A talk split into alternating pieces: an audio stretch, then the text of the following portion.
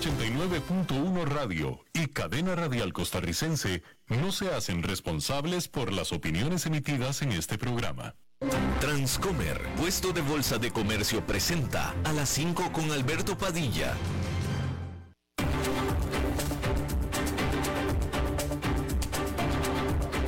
Inicia a las 5 con Alberto Padilla un programa diseñado con el objetivo de llevarte diariamente un tema de actualidad, acompañado siempre de reconocidos editorialistas, de lunes a viernes a las 5 de la tarde por CRC 89.1 Radio, a las 5 con Alberto Padilla.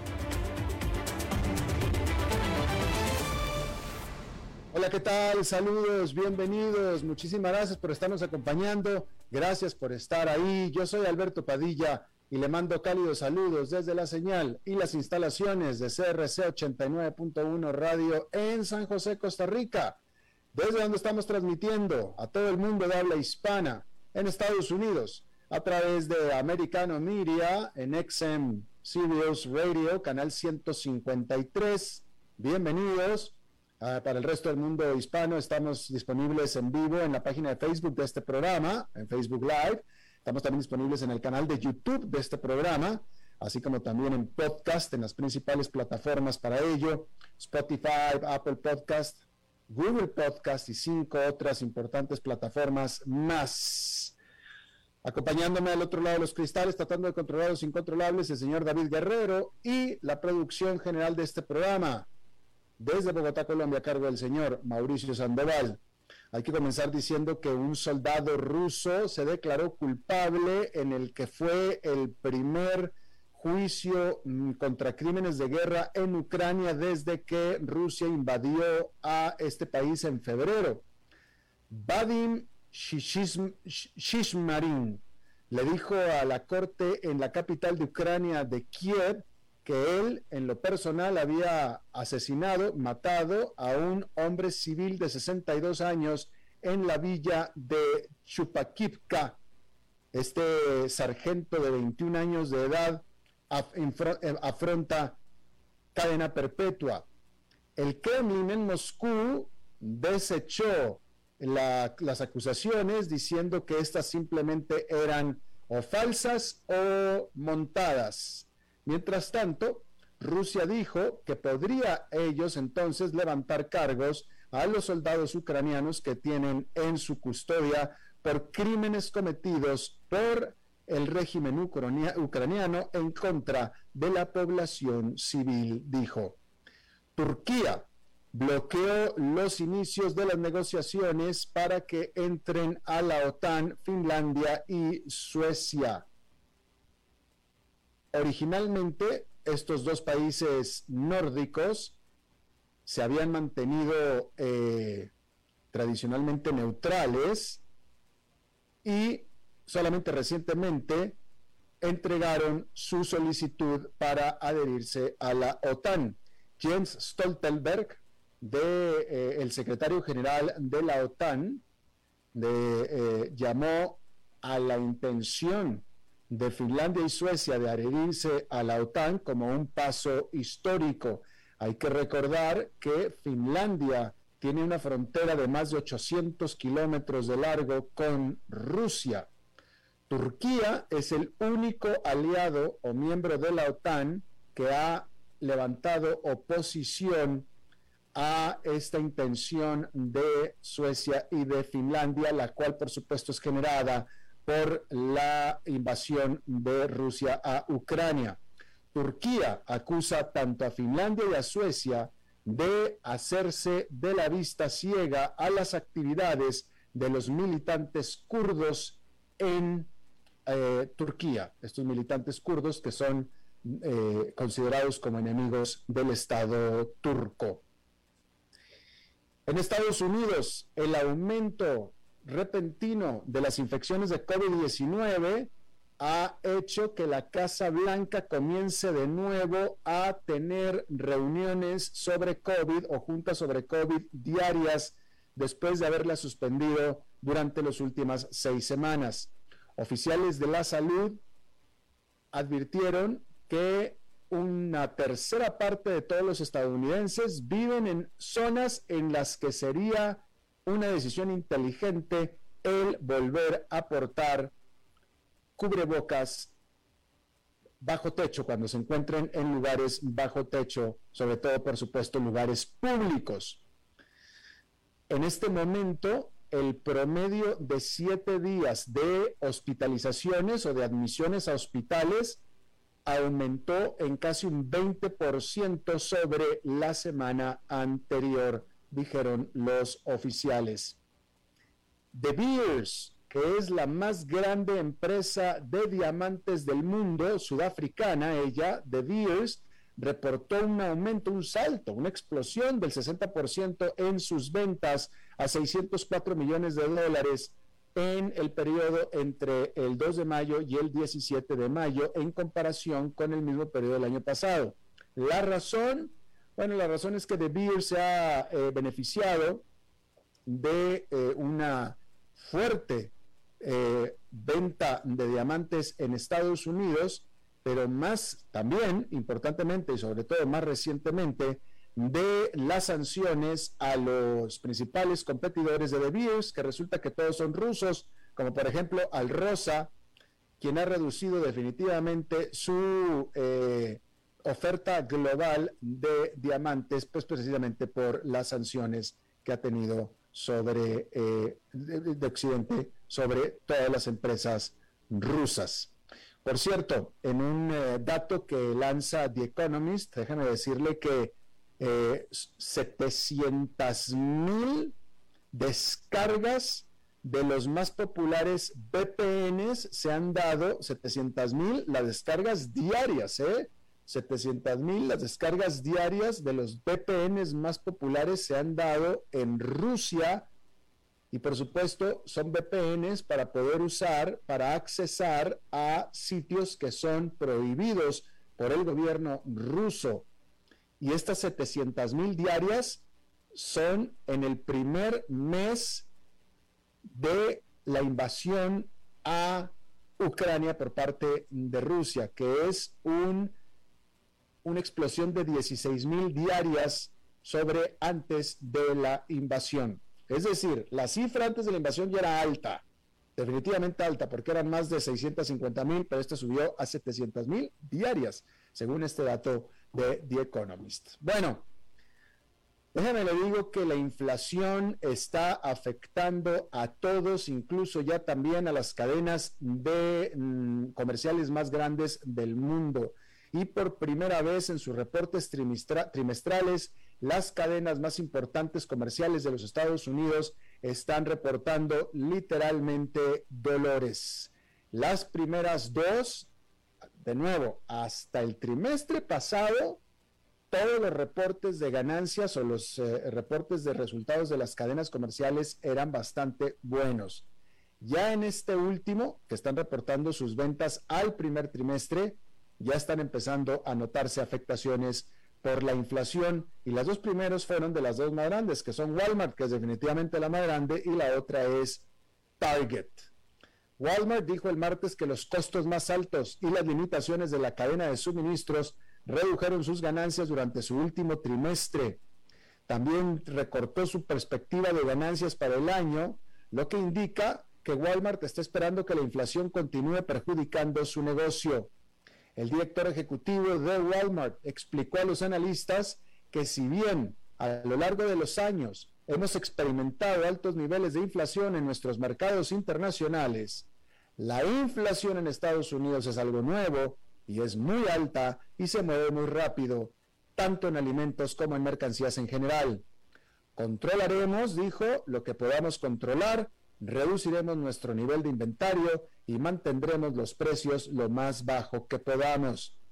Los resultados hicieron que las acciones de Walmart se desplomaran un 11,4% el martes para registrar su peor día desde 1987 y cayeron un adicional 7% el miércoles.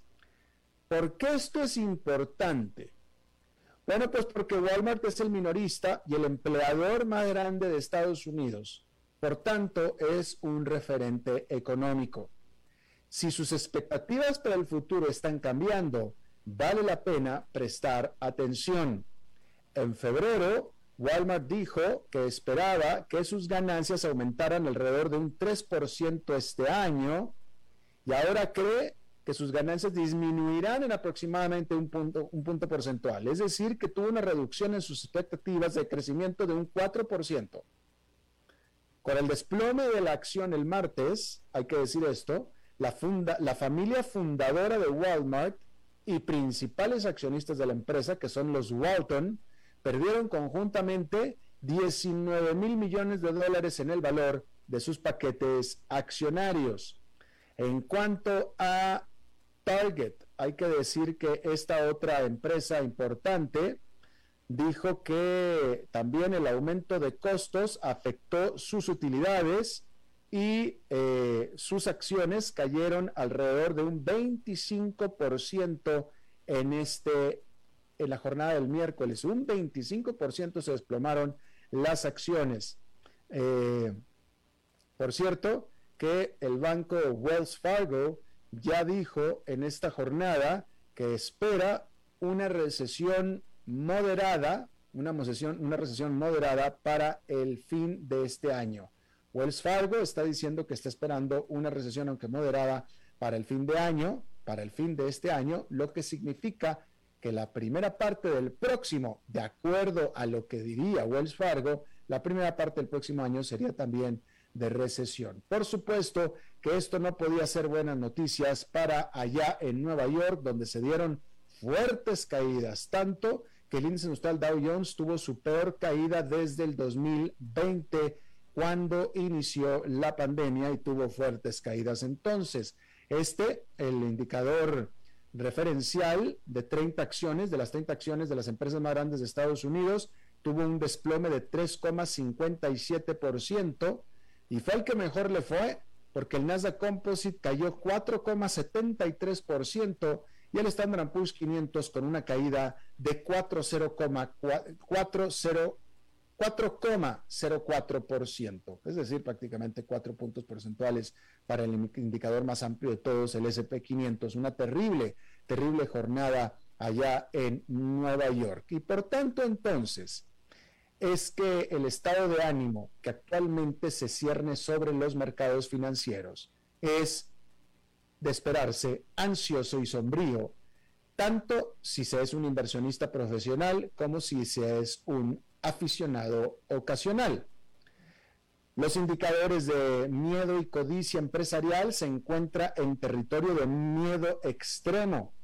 Según la encuesta más reciente de la Asociación Estadounidense de inversionistas individuales, el 49% de sus miembros cree que el mercado de valores caerá en los próximos seis meses frente a un promedio histórico del 31%. Y la última encuesta de administradores de fondos del Bank of America reveló un mayo extremadamente bajista, en lo que es una señal de cuán profunda es el temor al estarse disparando la inflación la Reserva Federal elevando tasas de interés y se prolonga la invasión en Ucrania. Los administradores de fondos mantienen los niveles más altos de efectivo desde las secuelas del 11 de septiembre del, del 2001. Son administradores de fondo, es decir, ellos invierten los fondos de usted, que es el cliente, para que su dinero rinda. ¿Sí? Cuando un administrador de fondo decide no invertir el dinero y dejarlo en cash, en efectivo, quiere decir que algo muy malo está pasando con las inversiones, que es justo lo que está pasando precisamente. ¿Sí? Eso, está nivel que actualmente tienen eh, de 6,1% de efectivo se compara con el 5,9% de efectivo que existía en los primeros días de la pandemia del coronavirus y el 5,4% en las profundidades de la crisis financiera del 2008, aunque todavía está por debajo del nivel de efectivo del 8% que se observó en el 2001 cuando los ataques terroristas.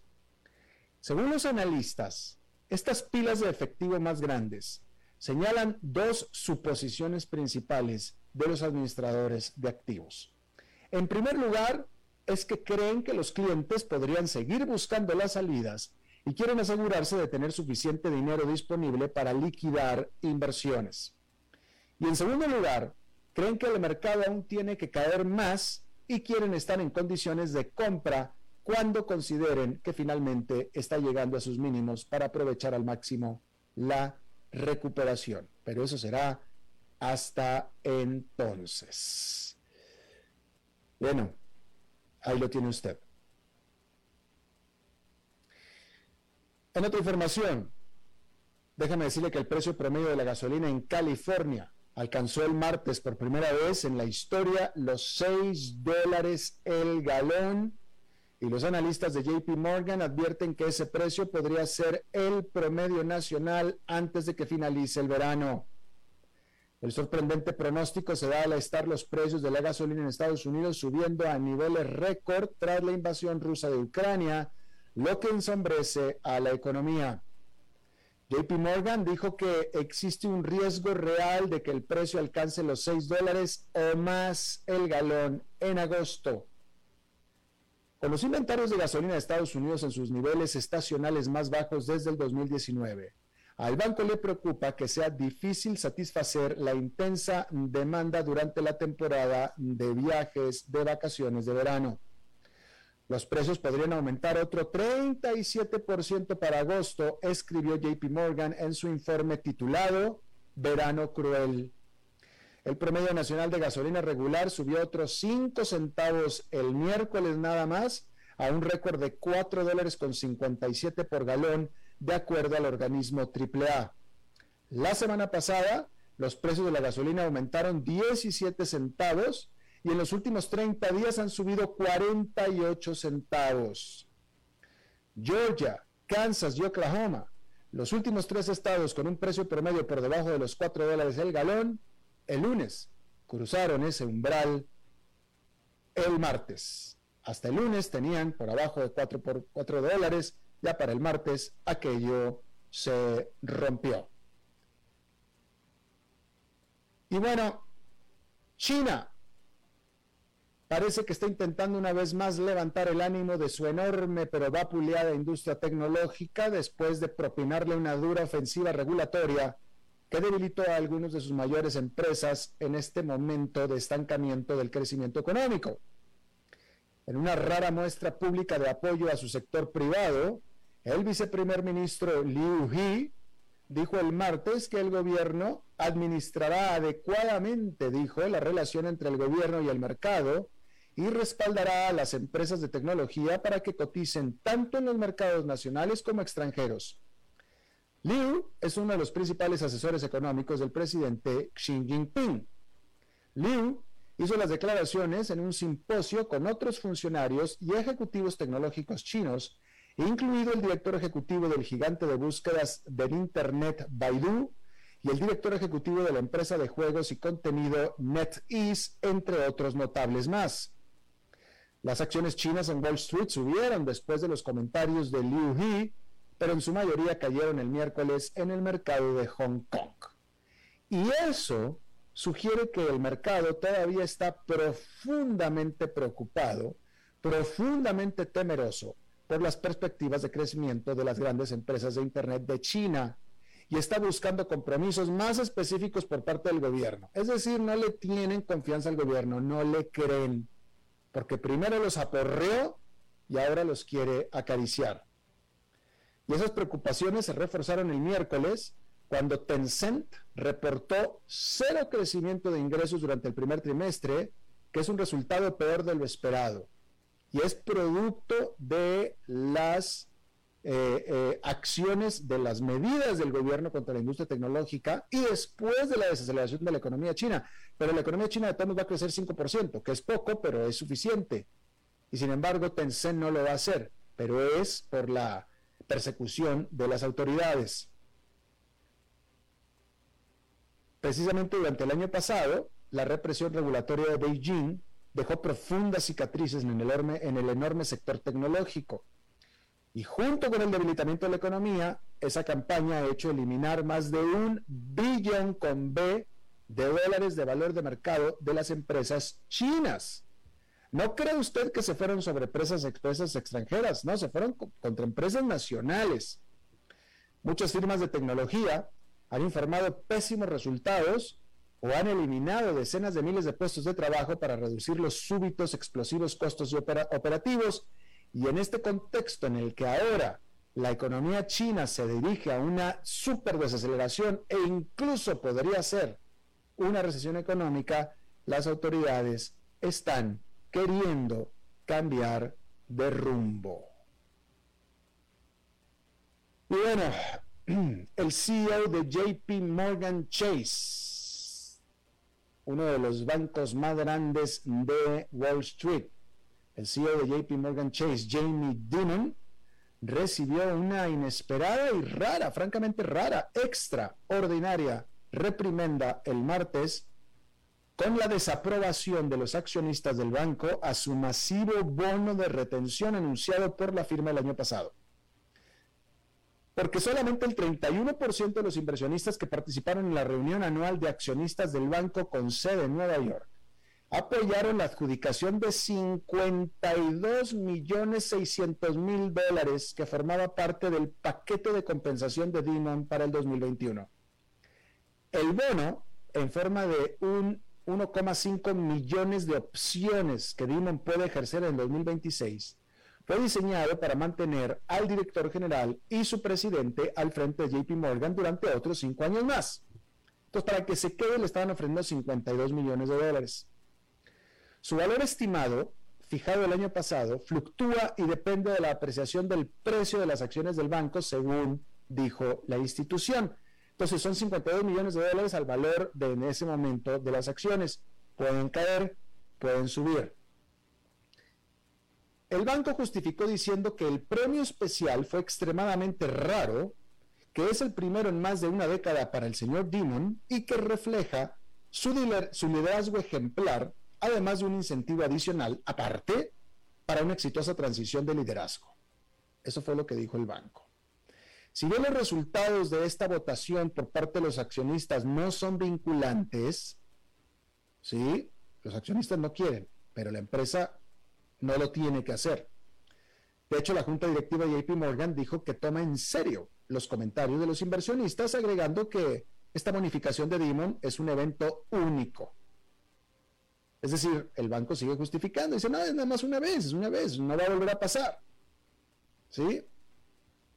A principios de este mes, firmas de asesoría pagadas por el banco, incluidas la firma Glass Lewis Company, recomendaron que los accionistas votaran en contra del paquete de pago de Dimon y su principal mano derecha también.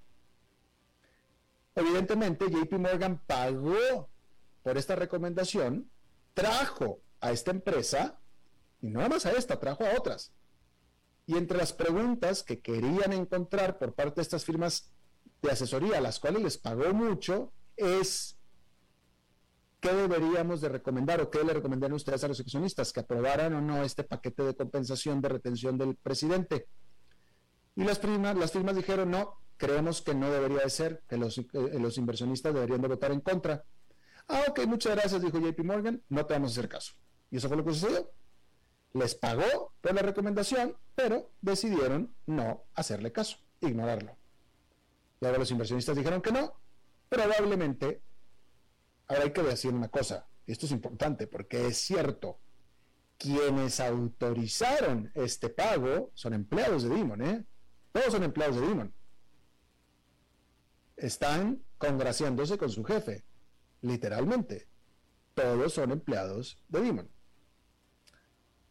Bueno, hay que decir que la descontrolada inflación y la continua devaluación de la moneda que ha sufrido Argentina durante décadas ha llevado a que el peso argentino valga más para su fundición por los metales que contiene que para la compra de bienes y servicios, según escribe un informe del diario económico español Cinco Días.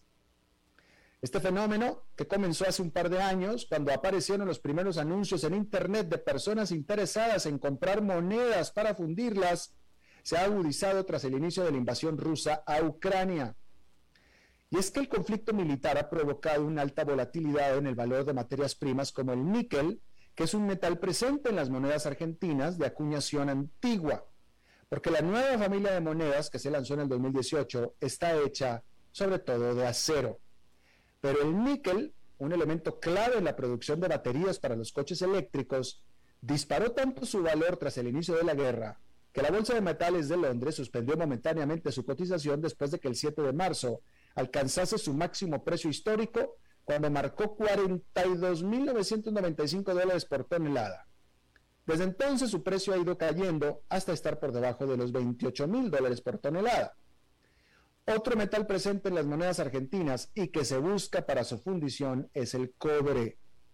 Este material también experimentó un fuerte incremento de su precio el pasado 7 de marzo para luego volver a bajar. Sin embargo, a diferencia del níquel, el cobre vale menos a día de hoy, pues apenas supera los 9 mil dólares por tonelada que a comienzos de año cuando rondaba los 9.700. El informe de cinco días dice que si se busca en redes sociales como Facebook y webs de comercio electrónico como mercadolibre.com, que es muy utilizado en Argentina, se pueden encontrar publicaciones en las que se anuncia la compra de pesos por encima de su valor nominal de dichas monedas. De esta forma, hay anuncios que, por ejemplo, ofrecen pagar tres pesos por una moneda de un peso o cuatro pesos a cambio de una moneda de dos pesos. Otros, por ejemplo, ofrecen comprar cantidades de monedas por kilo. Argentina finalizó el año pasado con una inflación de 51,4%, según los datos ofrecidos por el Instituto Nacional de Estadísticas y Censos, un alza de precios que ha continuado acentuándose durante este año, porque a abril la inflación interanual era del 59%.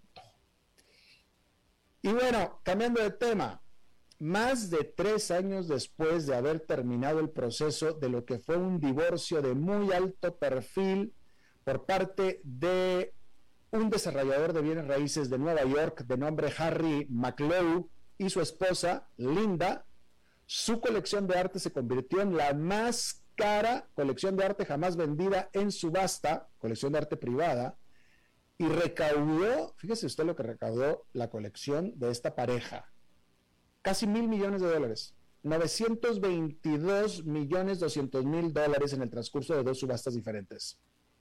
El noviembre pasado, un lote inicial de 35 obras de arte se subastaron, incluidas piezas de Pablo Picasso, Andy Warhol y Cy Twombly. Una obra del pintor abstracto Mark Rothko se vendió en 82 millones y medio de dólares, mientras que Number 17, 1951 de Jackson Pollock se vendió por más de 61 millones de dólares para establecer un nuevo récord para una obra de Pollock. El lunes por la noche, las últimas 30 obras se vendieron por un total combinado de 246 millones 100 mil dólares, con obras de Jeff Koons, Gerhard Richter, Willem de Kooning y Agnes Martin. Los aspectos más destacados incluyeron otra pintura sin título de Rothko, que se vendió por 48 millones de dólares, y un autorretrato de Warhol, que se vendió por 18 millones 700 mil dólares. Al final de la noche se fue, fue una venta de guantes blancos, lo que significa que se vendieron todas las obras. Esta pareja, los McCloy, se casaron en 1959, cuando tenían ambos poco más de 20 años, y desde entonces acumularon juntos todos sus activos significativos, incluido un departamento de 72 millones de dólares, un yate y múltiples propiedades comerciales, según documentos judiciales. Ellos comenzaron su colección de arte poco después de casarse y Sotheby's, la casa de subastas, promocionó como principal característica de la colección el hecho de que ninguna de sus obras fue jamás presentada a algún museo, o sea, prestada a algún museo, alguna universidad o ninguna otra exhibición. Es decir, que desde que fueron adquiridas, nadie más las vio como no fueran huéspedes de la casa de los McCloy. Bueno, vamos a hacer una pausa y regresamos con nuestra entrevista de hoy. A las 5 con Alberto Padilla, por CRC 89.1 Radio. ¿Sabía usted que Transcomer es el puesto de bolsa de comercio más grande de Costa Rica, con 19 años en el mercado y miles de clientes? Cuentan con asesores y corredores expertos que saben de lo que hablan y ofrecen productos de inversión seguros y modernos, hechos a la medida. Pero sobre todo, al invertir en Transcomer, usted invierte en la única bolsa vigilada por el Banco Central. Y en un mundo sobrecargado de información, usted debe de estar con los mejores. Transcomer, puesto de bolsa de comercio. Construyamos juntos su futuro. Somos expertos en eso. Desde los verdes bosques de nuestra montaña nos llega agua Cerros de la Riva, agua fresca de manantial que te permitirá vivir en equilibrio, proteger tu salud y la de tu familia, libre de sustancias químicas, envasada sin alterar su naturaleza a 2.000 metros de altura. Agua Cerros de la Riva, naturalmente neutral. Búscanos como cerrosdelarriba.gmail.com Llámanos al 8374-3229. Cerros de la Riva, Live Spring Water.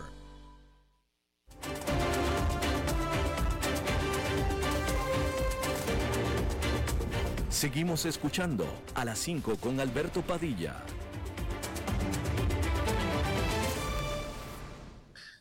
Bueno, muchísimas gracias por continuar con nosotros. En la emisión anterior estábamos entrevistando a un analista de aerolíneas y entre otros temas estábamos hablando, entre otros temas, de eh, la situación de los aeropuertos en la Ciudad de México y estábamos eh, preguntándole acerca de la no construcción del original aeropuerto de la Ciudad de México contra la nueva construcción de este aeropuerto, etcétera, etcétera. Usted recordará, está la entrevista en podcast o en Facebook Live. Y bueno, en teoría, a raíz de la no construcción del original nuevo aeropuerto de la Ciudad de México, el cual tenía toda la capacidad para ser un hub, como lo es Tocumen de Panamá, que lo hablamos en la jornada anterior, eh, en teoría hay otros aeropuertos, en este caso el aeropuerto de Monterrey, la ciudad norteña de Monterrey, que entonces tendría una oportunidad de asumir ese rol que se dejó de lado con la no construcción del aeropuerto de la Ciudad de México. Está conmigo y le agradezco muchísimo Ricardo Dueñas, él es director general de OMA, que OMA es el operador del aeropuerto de la ciudad de Monterrey, casi fronteriza con los Estados Unidos. Ricardo, me da mucho gusto que estés con nosotros. Gracias. ¿Qué tal, Alberto? Buenas tardes. Muchas gracias por la invitación. Un saludo a tu auditorio. Gracias, muy amable. Cuéntanos, ¿por qué esta iniciativa es de ustedes, del operador del aeropuerto? ¿Qué oportunidad es la que están viendo ustedes, eh, dado que Monterrey no es la Ciudad de México y el aeropuerto de Monterrey, vaya, el aeropuerto de la Ciudad de México era un aeropuerto que iba a tener varias pistas, etcétera, etcétera. El aeropuerto de Monterrey hoy en día es, una, es algo mucho más chico, ¿no? Cuéntanos qué tienes en mente. Mira, yo creo que los grupos aeroportuarios estamos viendo una oportunidad este, y estamos muy alineados con la, con la solución que está queriendo darle el gobierno a la saturación que se tiene hoy en el centro del país. Lo que está buscando el gobierno es precisamente descentralizar todo el tráfico de la Ciudad de México. Lo que están buscando es operar a través de una red de aeropuertos que en el centro del país sería la Ciudad de México, Toluca, este, Felipe Ángeles y ahí yo creo que donde los grupos aeroportuarios podemos ser una parte de la solución y tratar de ayudar precisamente a descongestionar ese tráfico que hoy estamos viendo en la Ciudad de México. Y todo aquel tráfico que hoy no tiene por qué estar pasando por la Ciudad de México se tiene se puede redireccionar a través de muchos de los de los aeropuertos que, tenemos. En, en, el caso particular de OMA, nosotros operamos tres aeropuertos de los cuales creemos que Monterrey tiene una, ventaja muy importante en el que podemos convertirlo ya. Si ya bien es un hub en el norte del país, podemos hacerlo uno de los hubs o el hub más importante eh, del país. Eh, tenemos a Monterrey, que es una ciudad emprendedora, es una ciudad donde está la matriz de muchos corporativos y geográficamente tiene una ventaja al estar cerca de la frontera con Estados Unidos, nuestro principal socio comercial. Y interesante, Estados Unidos y México tienen la, la frontera donde más tráfico ahora existe en el mundo. Entonces queremos aprovecharlo, estamos trabajando con las aerolíneas, recientemente anunciamos el plan de inversión más ambicioso en la historia y es a donde nos estamos enfocando. Muy bien, suena muy interesante. Ahora déjame te pregunto, porque eh, eh, efectivamente pareciera que hay una saturación en el aeropuerto de la Ciudad de México, etcétera, eh, real o percibida. Después hablaremos de eso, es otro tema. pero el problema parece que existe. Pero pareciera que la solución que el gobierno estaba planteando es el aeropuerto eh, este nuevo de, la, que estaba en la base de Santa Lucía. Entonces yo te pregunto, si, si, si, supuestamente esa solución es la que está presentando el gobierno, te pregunto yo si el gobierno los está apoyando a ustedes para esta otra solución que ustedes están presentando pues nos, apoyan a través del marco regulatorio, que creo que ha probado ser este, eficiente y lo suficientemente sólido para que los grupos aeroportuarios este, podamos invertir. Las inversiones en los aeropuertos son inversiones a muy largo plazo. Nosotros no estamos pensando en los próximos dos años, nosotros estamos invirtiendo para resolver las necesidades de demanda que vienen en los próximos 10 o 15, 20 años. Entonces, el marco regulatorio para nosotros es muy importante y es lo que nos da la certidumbre necesaria para poder estar haciendo las inversiones que estamos realizando. ¿Cómo ves tú? Hoy en día el aeropuerto de Monterrey eh, es un aeropuerto local, es un aeropuerto que sirve básicamente a la ciudad de Monterrey, que es la, la segunda ya, la ciudad, segunda ciudad más grande de, México, la más, eh, eh, con más empresas, con más industria, etcétera, etcétera un aeropuerto mediano, chico, tiene una sola pista. ¿Cómo lo ves tú el aeropuerto de Monterrey en 20 años? Pues mira, es, importante que de, acuerdo a las proyecciones que tenemos de demanda en los próximos 20 años, el aeropuerto de Monterrey no va a presentar una, un problema de saturación. Entonces, el crecimiento que podemos tener ahí es muy importante. Ya, ya en diciembre ya iniciamos, es la primera vez desde hace 10 o, más, creo que 10 o 12 años que Monterrey no conectaba con Europa. Acabamos de abrir el, vuelo a, Madrid. Eh, tenemos ya vuelos a Panamá. Eh, por primera vez empezaron a operar líneas aéreas como Frontier, como Spirit. Este, y nos estamos posicionando para que, pues para que las necesidades que estamos viendo de demanda podamos darle este, desfogue eh, en los próximos años. ¿Cómo ves Monterrey en 20 años en infraestructura, el aeropuerto, en infraestructura?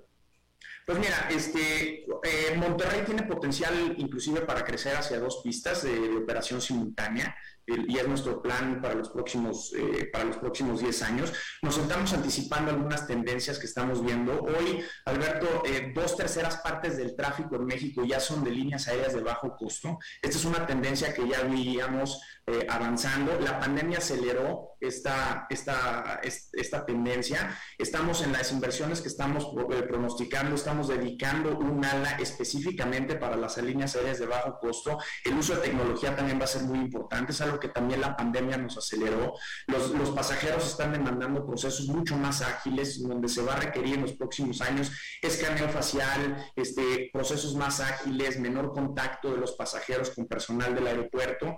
Y ahí estamos canalizando nuestras inversiones. En los próximos dos años estamos ya este, viendo un crecimiento en el ambulatorio, estamos creciendo una nueva ala dedicada a las líneas aéreas de bajo costo y evidentemente sin descuidar eh, toda, toda la infraestructura necesaria para las, para las, las, líneas aéreas que les llamamos legacy. ¿no? Y, todo esto también acompañado de equipamiento, de plataformas, de pistas de rodajes y de plataformas. Claro, eh, nada más aclarando por si alguien no lo tiene muy claro, cuando nosotros hablamos de un hub, estamos hablando de un centro, de un aeropuerto central, donde vienen pasajeros de una ciudad, conectan para dirigirse otra ciudad, que en la actualidad Monterrey básicamente no es eso, pero imaginémonos para los que viajan Tocumen en Panamá, Bogotá en Colombia o puede ser eh, Dallas, Atlanta, etcétera. Entonces, ustedes están viendo a Monterrey como un hub. Eh, eh, ¿Qué aerolínea es la que tomaría a Monterrey como hub o qué aerolíneas? Bueno, estamos buscándolo. Hoy ya la, la principal operación de Viva Aerobús es Monterrey. Este, Aeroméxico llegó a tener su, base secundaria en el aeropuerto de Monterrey. Estamos trabajando de la mano de las demás aerolíneas, de Volaris, de las líneas aéreas internacionales. Estamos buscando, la inversión que acabamos de anunciar es para expandir el aeropuerto en un 50% la capacidad que se tiene actualmente. Y también tenemos otras dos eh, inversiones muy importantes, ¿no? que es en el aeropuerto de Culiacán, en donde estamos buscando duplicar la capacidad del aeropuerto actual. En Ciudad Juárez también estamos duplicando la capacidad del aeropuerto y ahí lo que estamos haciendo es bases regionales. Si quizás estamos apuntando Monterrey como un hub nacional, podemos hacer también bases regionales, que es lo que estamos buscando hacer en Culiacán, en Juárez y en Chihuahua. Eh, y tus competidores, eh, supongo que Guadalajara no es de ustedes, ¿verdad? No es de OMA. No, es otro grupo aeroportuario. Ok, otro grupo. Pregunto, si tu competidor en Guadalajara, otro, que hoy en día incluso el aeropuerto de Guadalajara tiene más tráfico, es más grande que el de Monterrey, decide hacer lo mismo, eh, ¿ustedes cambiarían de planes o el plan de ustedes ya está establecido?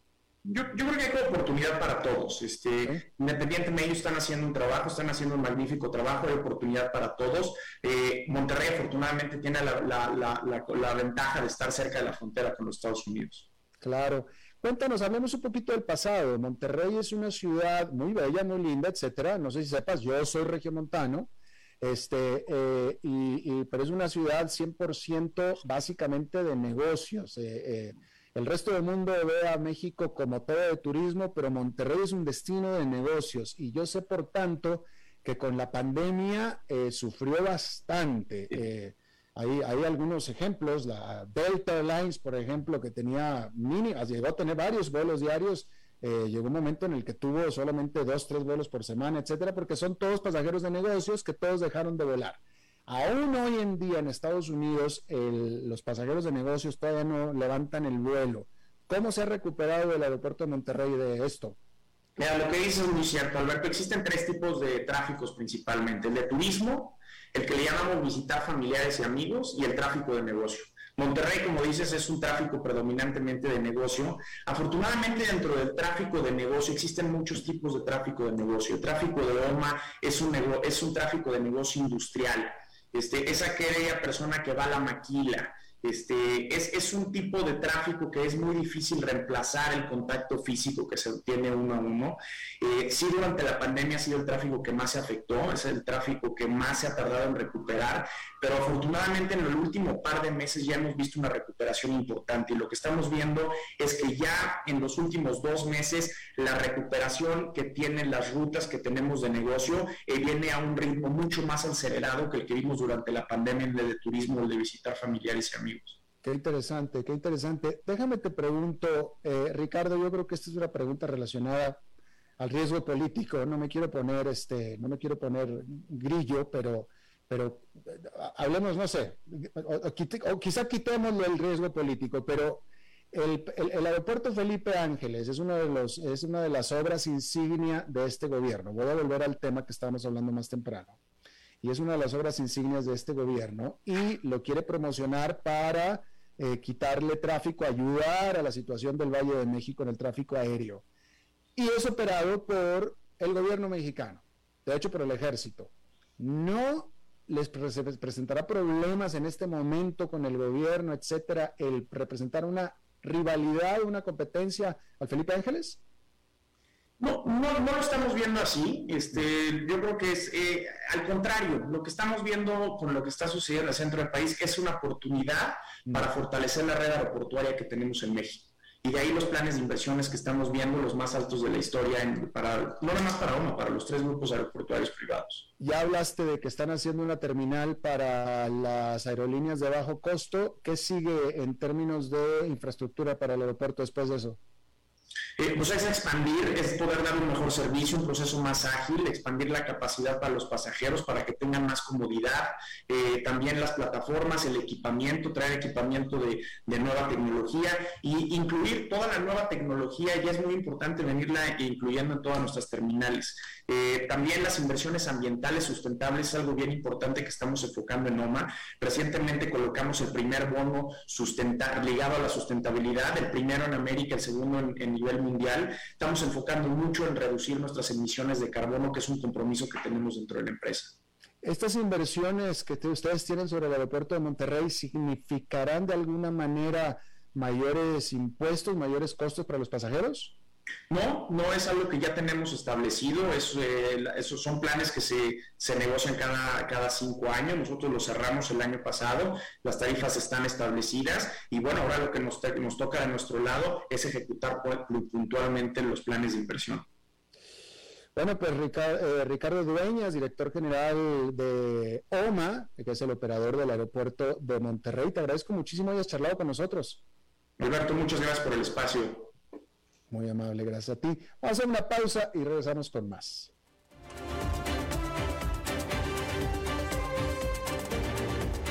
A las 5 con Alberto Padilla, por CRC 89.1 Radio.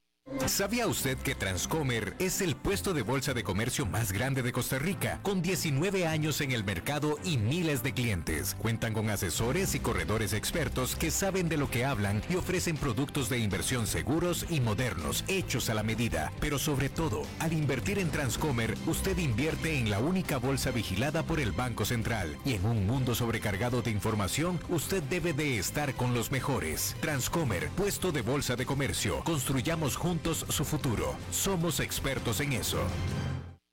Desde los verdes bosques de nuestra montaña nos llega agua Cerros de la Riva, agua fresca de manantial que te permitirá vivir en equilibrio, proteger tu salud y la de tu familia, libre de sustancias químicas, envasada sin alterar su naturaleza a 2.000 metros de altura. Agua Cerros de la Riva, naturalmente neutral. Búscanos como cerrosdelarriba.gmail.com Llámanos al 8374 3229. Cerros de la Riva, Live Spring Water. El valor del servicio habla de nuestro alto sentido de colaboración hacia los demás sin esperar nada a cambio. Una persona servicial lo es en el trabajo, con su familia, lo mismo que en la calle ayudando a otras personas un valor muy tico que lamentablemente cada vez es menos usual en las instituciones públicas y privadas. Esto debido a tantos reglamentos que imponen un sinfín de requisitos. La persona servicial ayuda a los demás de manera espontánea y desinteresada. Seamos facilitadores de éxito y bienestar. Solo si lo público y lo privado caminamos en positivo y con valores, Costa Rica saldrá adelante. Un mensaje de la Cámara Nacional de Radiodifusión, Canara.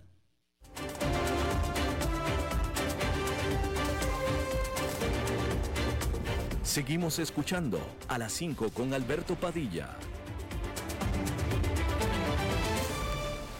Ya, ya, bueno, pues eh, hoy, es el día de la semana cuando toca Hoy toca este fin, este día de la semana, porque está con nosotros Maritza. Este, mi amor, mi vida, antes de saludar, tengo que preguntar en qué parte del planeta estás. ¿Estás aquí, estás allá? ¿Dónde estás, mi amor? Yo estoy aquí, ¿y tú dónde estás? Mi amor, en tu corazón. Eso, por supuesto que tú vives en mi corazón. Eh, ¿Estás en el país? En, yo estoy en un país, claro que estoy en un país. En este, en este, en este en el país en el que tú estás, que es Costa Rica, no, en este momento no estoy en Costa Rica todavía. Ah, bueno. Bueno, mi amor, estoy esperando que vengas para que me apretes toda. Absolutamente. ¿Cuál, cuál, cuál pancito? ¿Cuál, este, mollete? ¿Cuál mollete? Ay, mira, mi amor, eh, eh, sí, ¿Cómo, ¿Cómo, es el mollete? A ver, ¿cómo es el mollete para ti en Costa Rica? Pero cuéntame. Pues, el mollete, el mollete, bueno, vos me decís un mollete y me, me imagino un pan dulce redondo. Ah, no, no. una bolita redonda. Una bolita redondita, ok. El, mollete en México es un pan eh, bolillo que le conocen. Ah, sí, eh, sí, eh, Partido a la mitad, le, le frijoles refritos y queso arriba, con pico de gallo. Es un mollete. ¡Ay, qué rico! No, no. mollete, Maritza. Estás oyendo este barbajado. Maritza, ¿cómo es posible que Relléname el mollete de frijoles, dice. ¡Ay, qué bruto! Qué bárbaro. ¿Cómo, te ponen con esos pelafustanes ahí? O sea, ¿tienes, ¿tienes un bully y el otro que lo apoya? Ay, sí, es terrible, es terrible. Pero yo me hago la loca porque este, me, me, me, me da mucha ilusión conectarme con... Ay, te tengo cuento, te tengo cuento. Échalo, échalo. ¿Cuál ha sido cuando, cuando has estado, oh, eh, te voy a hacer una pregunta, ¿no? Este, ahorita, ahorita, tenés este, este pareja. Nelson, el botón rojo, Nelson, el dedo en el botón rojo, Nelson. Yo, este, ¿Tienes, quien te, tenés quien te, quien te llene el mollete, tenés quien te rellene la gordita. Tenés una pareja, Anita. ¿Cómo está la cosa? ¿Cómo está el corazón de Alberto Padilla? Mi corazón, a ver, déjame te lo contesto de esta manera. No tengo pareja de corazón, pero mi corazón está lleno siempre. Ah, yo pensé, bueno, bueno, eh, pero, pero entonces algo carnal, ¿no? Ah, no, carnal, sí, siempre. Ese, ese, ay, pero, ay, ese es hora en el mundo. Ay, mi amor, Bueno. Oye, Maritza, Maritza, yo te tengo, es más, yo le tengo una pregunta. No, pues es que son toda una bola de solteros, pero déjame, te, tengo una pregunta muy puntual, Maritza. Sí, mi amor. ¿A qué edad el hombre, a qué edad el hombre se deja de masturbar? Nunca. Entre los 90 y la muerte. Claro que sí. ¿Tú sabes, a qué edad, ¿Tú sabes a qué edad el hombre se deja de masturbar? ¿Cuándo? ¿A la edad que se divorcia? Ay, no, mi amor, no, mi vida. Pero vos sabes que el onanismo, después voy, a hablar con vos.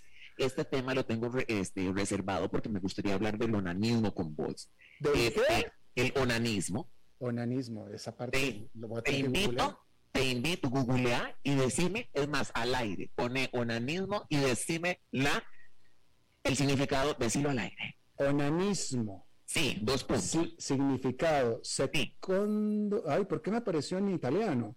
Secondo la teología moral y el pecado directo en pedirle las generaciones de la prole mediante práctica anticoncepción. No, no, no, onanismo no es bueno, no, no, no, en el segundo, en el segundo, en el segundo, en el segundo, en el segundo significado en italiano es masturbación. Ahí está. es la masturbación, ¿eh? Una me, me apareció en, en italiano. Bueno, Después, después vos y yo vamos a hablar de esto. Pero veme, te digo una cosa, cuando vos estás candente, cuando vos estás cachondo, ay, como me gusta la palabra cachonda, y, le, y digamos, andás con cocoteándole a alguien, eh, yo que sé, este, ¿qué, qué, ha sido como lo más cachondo que le has escrito? Esperarte para que sea la noche, para que vas a ver cómo te voy a, a dar duro contra el muro, o cómo. ¿Escrito? Sí, sí, sí, o le has dicho, a veces que uno se manda mensajillos así hot, no, pero hablas de hot o de románticos. No, no, no, no, calientes, calientes, que estás cachondo. Y le, y le estás diciendo, mi amor, espérate para que sea la noche, que vas a ver que, este... No, pues de todo, pues Maritza, pues de todo, o sea, simplemente, o sea, uno ya sabe, ella y uno ya sabe lo que va, así es que... Pues claro. ¿A qué horas, a qué horas, este, le ponemos el punto a la I? Listo, se acabó. Ay, mi vida. Es que te voy a decir una cosa. Me, me llama tanto la atención, porque descubrí, me informé que Mozart, Wolfgang Amadeus Mozart, es el pionero, es el pionero de las letras mundanas del reggaetón, de lo cachondo, de lo sucio, de lo caliente. Mozart. Mozart, mi vida, yo, oíme, el compositor de esto, de esto que está sonando tan sublime que a mí se me para el pelo. Mm. Óigame, esto y Mozart se encontraron cartas, se encontraron piezas que él escribió y cartas que vos sabés que Mozart tenía moríos con su prima. Pero eran, se daban duro contra el muro. Y ese chiquillo, a la prima, veme los, los, los, este, los piropos y las cosas que él escribía. Se encontraron cartas donde decía, ay, qué lindo con esto de fondo, te sellaré las nalgas, te sellaré en las nalgas mi membrete. Y así como, ¿ah? Eso escribió Mozart. Entre otras cosas. Bueno, bueno, oye, eh, mira, decía, creo que fue Oscar Wilde, creo que fue Oscar Wilde quien decía que si, que no importa la persona, no importa la persona. No matter, no matter. No, no importa quién sea. Si supiéramos lo que se escriben y se dicen y lo que se piensa y lo que hacen en la intimidad cuando están solos, nos impresionaríamos terriblemente. Pero, pero totalmente, somos animalitos, somos, el, ser humano es así, es este pasional.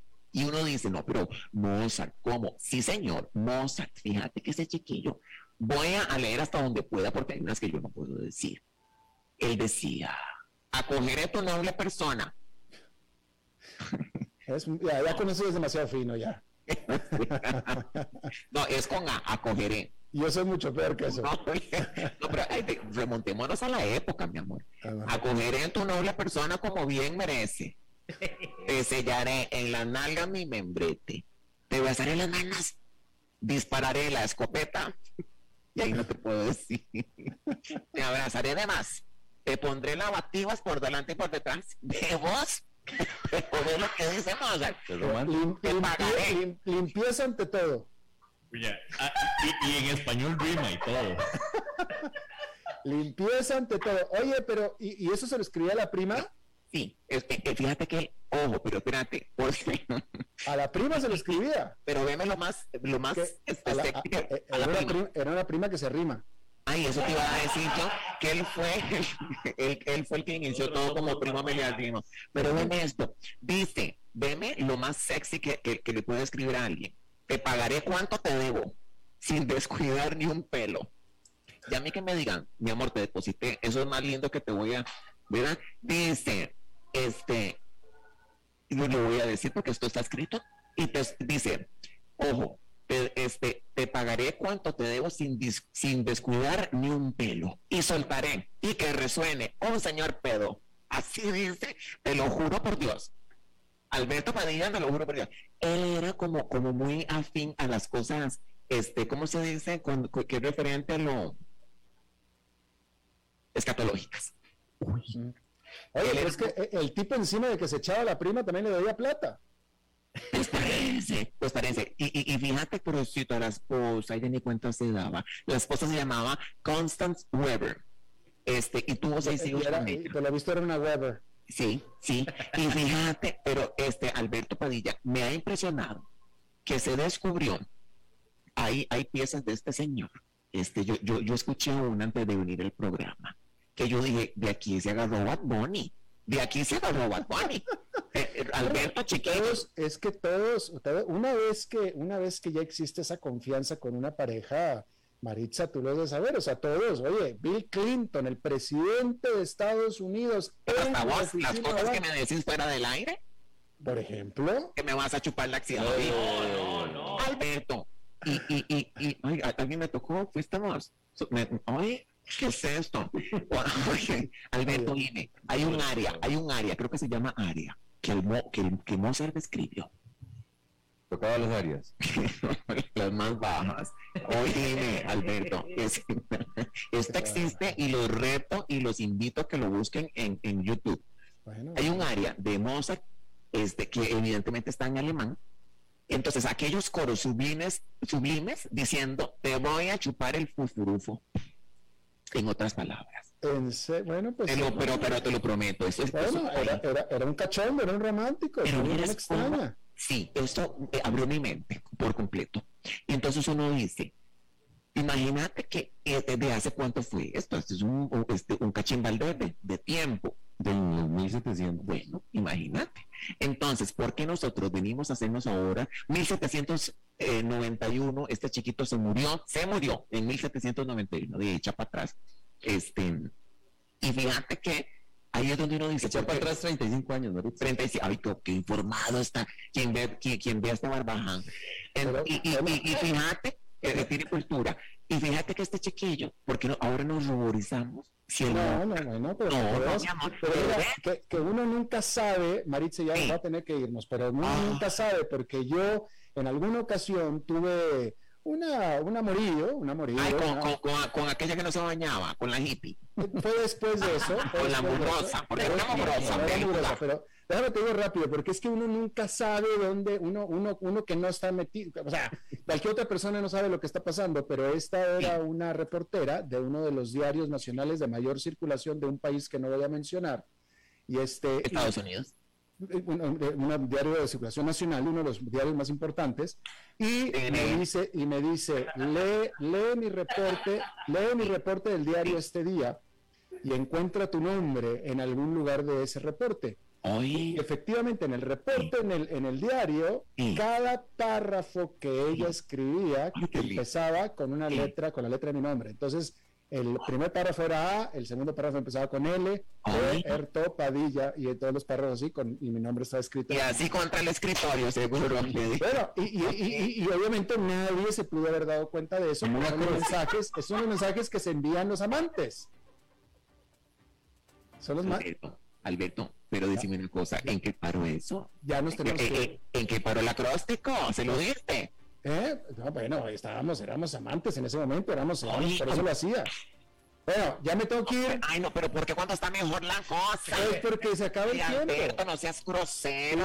Nelson es el que tiene el dedo Alberto, te sellaré mi membrete mm, en tu micrófono. Ok, Marisa, gracias. Chao, Marisa. Se te acabó el tiempo. Bye, bye. Adiós. Bueno, ahí está. Bueno, eso es todo lo que tenemos por esta emisión. Muchísimas gracias por habernos acompañado. Espero que termine su día en buena nota, en buen tono. Y nosotros nos, nos, encontramos en la próxima. Que la pasen muy bien, en 23 horas. A las 5 con Alberto Padilla fue traído a ustedes por Transcomer, puesto de bolsa de comercio. Construyamos juntos su futuro. Somos expertos en eso.